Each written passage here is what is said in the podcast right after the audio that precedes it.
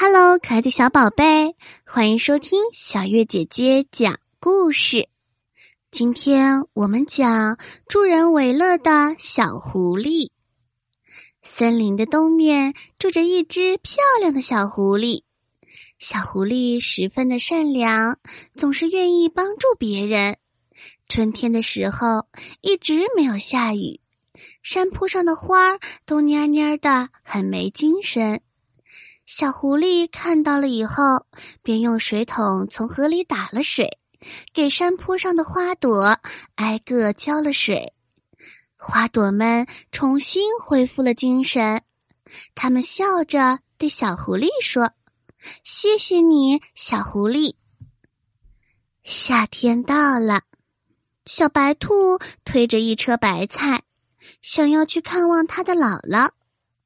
可是，在经过一个山坡的时候，小推车却磕到了一块石头，整个车都翻了过来，白菜洒了一地。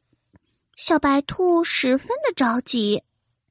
这个时候，小狐狸走了过来，说：“小白兔，你不要着急，我帮你一起把白菜捡起来吧。”小白兔又惊又喜。真的是太谢谢你啦，小狐狸。秋天，森林里的果树结满了各种各样的果子，小猴子在树上摘果子，可是它摘下来的果子却没有地方放，只能摘一些就从树上爬下来，一趟一趟的，十分麻烦。小狐狸看到了，就对小猴子说。小猴子，我就站在树下，你把果子扔给我，我会帮你把果子放在筐里的。小猴子听了以后，高兴的笑了。他说：“谢谢你，小狐狸，你可真善良呀。”春夏秋冬，一年的时间很快就过去了。小狐狸似乎一直都在帮助别人。可是却什么都没有得到。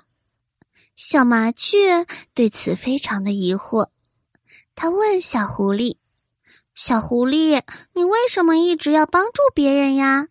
帮助别人，你又有什么好处呢？”